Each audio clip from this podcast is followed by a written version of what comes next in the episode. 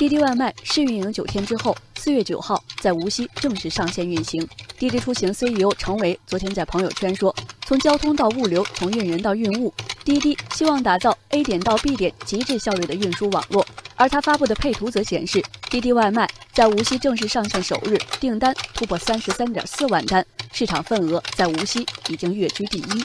滴滴外卖在发出的感谢信上说：“外卖是滴滴在创造用户价值上的一次尝试，这次取得了意料之外的成绩，验证了市场旺盛的需求、滴滴出行用户和外卖用户的高度重合，以及在产品技术上的深厚积淀和协同效应。”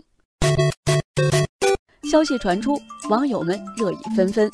网友火星部落直言，目前这个市场份额是滴滴补贴补出来的，不遗余力拓展市场的滴滴，营销力度到底有多大？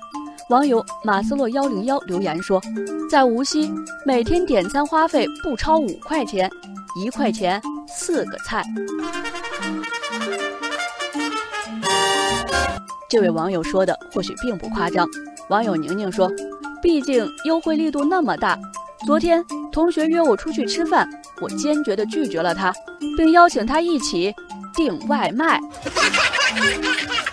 无锡网友杰宝贝也调侃说：“自从有了滴滴优惠券，家里就没开过火。”烧钱的不止滴滴一家，网友刘所思说：“美团已经加入烧钱一起玩，饿了么也开始发优惠券了。”作为无锡人，我只想说。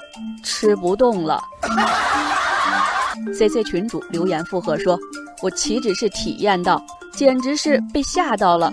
中午满大街的红黄蓝，全是各色的外卖小哥，店铺门口也全都是。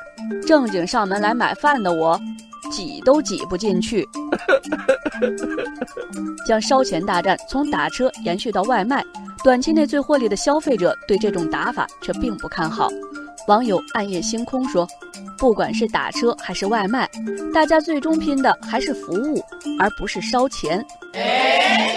网友北风吹也表示，靠烧钱抢市场的做法，恐怕持续不了多久。要淡定。